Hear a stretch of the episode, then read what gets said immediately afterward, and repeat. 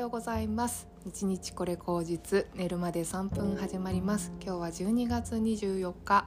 はいクリスマスイブでございます。皆様いかがお過ごしでしょうか？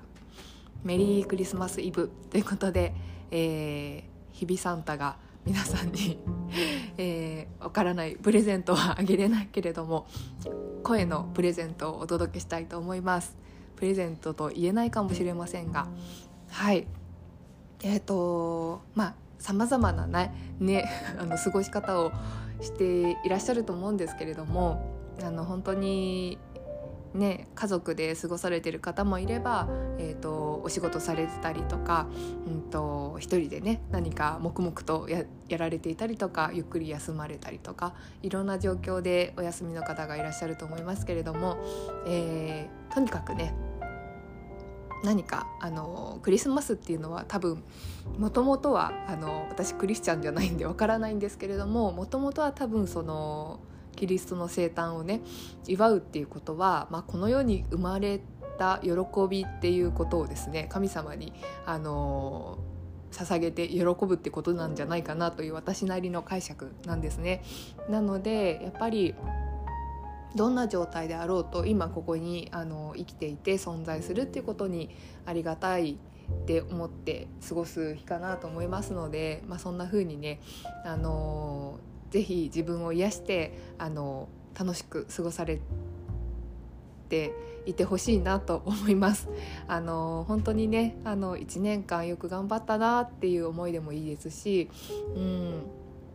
今週1週間頑張ったなとかでもいいですしあの昨日頑張ったなとか今日頑張ってるなとかでもいいので是非自分をねあの緩めて励ましてあのお祝いをされてください。はいというわけで、えー、クリスマスイブなんですけれども私はですね実はこれは事前収録でして、えー、今日はあのパートナーと一緒にあの1ヶ月前ぐらいに予約したステーキハウスに行きますで 私があの鉄板焼きというかステーキを食べたいとリクエストしましてあのお肉とシーフードのセットなのかな？っていうのをちょっとねあのいいところに行って食べたいなというふうに思います。あの毎月毎月ってわけにはいかないけれどもこういった節目にですね美味しいものをいただいてあの美味しいねとかあの一緒に入れて嬉しいねっていうことをあのお祝いするっていうんですかねそういうのもすごく楽しいことかなというふうに思いますのでなんかやっとそういう楽しみが自分にもできるようになったんだなってあの感慨深いですね。本当にうん不思議なことですあの結婚していた時でさえなんかそういう贅沢をすることてうんどっちかっていうとお金の心配ばっかりしてました私は。お金がないどうしようとか。なんかこの鉄板焼きのステーキの代金私が払うんだよなとかそういうことばっかり考えていて、まあ、それぐらいこうヒリヒリした夫婦仲だったしうんまあそういうこともあったなっていう感じですね。でそこからやっぱりお祝いするとかうんなんかすごくこう形にとらわれていたのかなというふうに思いますね。あの恋人であったり夫婦であったりということで、まあ、形式上そうやってお祝いをするとか、うん、そういうことが大事なんだって思い込んでた時から、まあ、ちょっと時間が経って、まあ、ちょっと反対側にひねくれてもう一人でいいやとかそういうのって私には関係ないしって思っていた時期もあったし、まあ、それを経てまたうん人と人との営みということで何て言うんですかねそういうふうにこう晴れとけっていうんですかね晴れの日があってもいいし晴れの日をあのあえて演出して楽しむっていうこともうん生きてるって楽しいっていうことの一つだよねって思えるようになったのがここ最近のことかなというふうに思いますので、まあ、本当にこれこれだけでこじれた感じで 過ごしているっていうのもなかなかね自分の中であの感慨深いというかあの成長したっていうかねあの一周回ったかなっていうふうに思えるようなことなんですけれども。まあ、そんな風にクリスマスをあの純粋に楽しめるようになって子どもの頃楽しかったクリスマスとはまた違うけれども、あのー、すごくこうまた違った喜びのある日っていうのを作れるようになったことにすごく嬉しさを感じています。はいもしねなんか自分ってあのそんなことないなとか思われる方はもう本当にまあそれでねあの自分を抱きしめてあげてくださいなんかうんそんな風に思わなくたっていいと思うし、うん、これは私のなんか思ったことだしあなたはあなたの大事なクリスマスっていうのがあると思うんですよね。うん、クリスチャンじゃないから別にあのお祝いしなくてもいいやって思うのも、うん、それでいいと思うし、うん、なんか、うん、あえて違うことをやりたいとか和食を食べたいとかねなんかそういうのもありだと思うんですよね。なのでそれぞれのクリスマスをあの楽しめたらいいのかなというふうに思います。はいで私最近ねあの思ったことがありましてもう一つあのやっぱりね今いろんなことを自分の中であの始めたいなっていうふうに思ってるんですけどあのなんていうのかなやっぱりこうさまざまな学び事ってあるじゃないですか。私もお茶の先生に昨日もあのお茶の先生に学んで、うん、行ってで本当に思うことってまあ何て言うのかな自立への道っていうんですかね。なんかこうあの誰かに認めてもらうっていうことをやめて自分を自分で認めて満たしてあの生きていけるってことがとても大事なことでそのためにあの学んでいるしそのためにいろんな人に教えてもらっているっていう感覚がすごく最近自分の中にあるなっていうふうに思ったんですね。だから決してうん、お茶の場っていうのは永遠にそれが続けばいいという話でもなくっていつか終わりが来るっていうその日まで何かその人に教えてもらうことがあるし、まあ、それはあの自分の自立への道を教えてもらっているんだっていう感覚がすごくありまして、うん、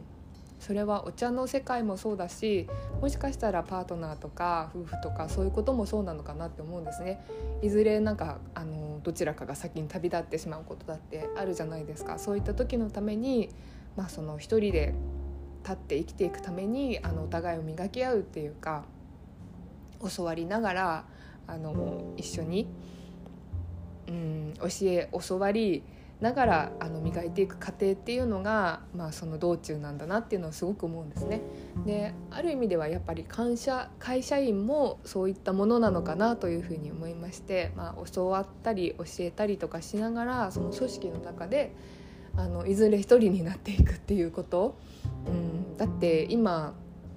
60歳で会社員っていないですねほとんど多分、まあ、そのシルバー人材っていうのであの雇われている方はそうかもしれないですけども結構銀行員とかだともう50代超えると左遷させられるっていうんですかね。ちょっとこうあんまり活躍できない部署に異動になって給与も低くなるって話を聞いたりとかしてですね。なるほどとやっぱりあの大体活躍する世代っていうのは30からあの50手前ぐらいまでしかあの働けないんだっていうことをあの思いまして。ってなるとやっぱりいずれね50代っていうのはもうほとんどなんかこうあの40にして迷わずでその次50になるじゃないですか。今ちょっと世代が上がってるかまた違うかもしれないんですけども、うん、40代迷うことなく自立できるというか自立の準備をしたら50以降は本当にもう何て言うのかな社会の中では一人で生きていくっていうような感覚なんじゃないかなっていうのをすごく思ったんですね。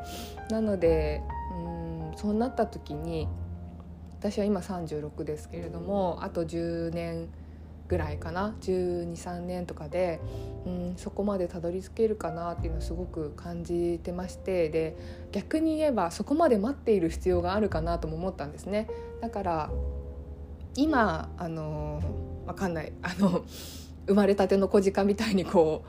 あのよろよろっていう感じかもしれないけどそのよろよろを経験して立ってみるっていうことがすごく自分にとって必要なことなのかなというふうにも思ったんですね。でいずれ、まあ、50歳にはと思ってたとしてもいきなりそこで1回目始めるのではなくって、まあ、なんかそのよろよろして失敗しながらあの50にはあの本当に迷わずにあの自立しているっていう状態になるのかなっていうふうに思ったのであの先延ばしにしないというかねその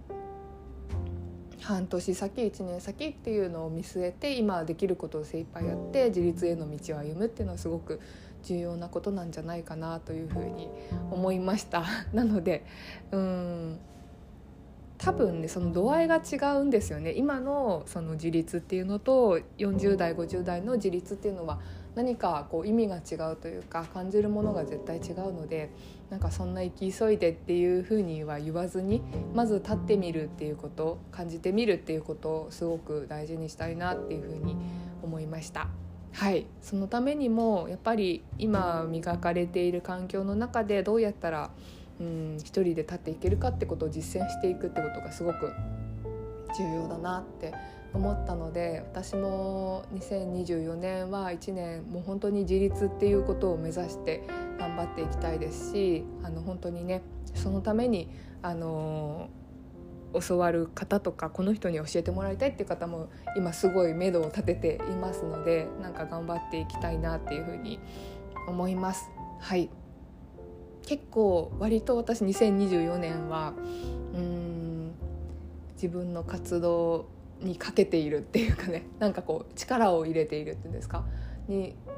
2023年はもうなんか楽しいことしようみたいな好きなことしようみたいな感じだったんですけど24年は結構なんかもう目標意識とか目的意識をバリッと立てて自分で自立するっていうのをすごく意識したいなっていうふうに思う年になりそうです。はい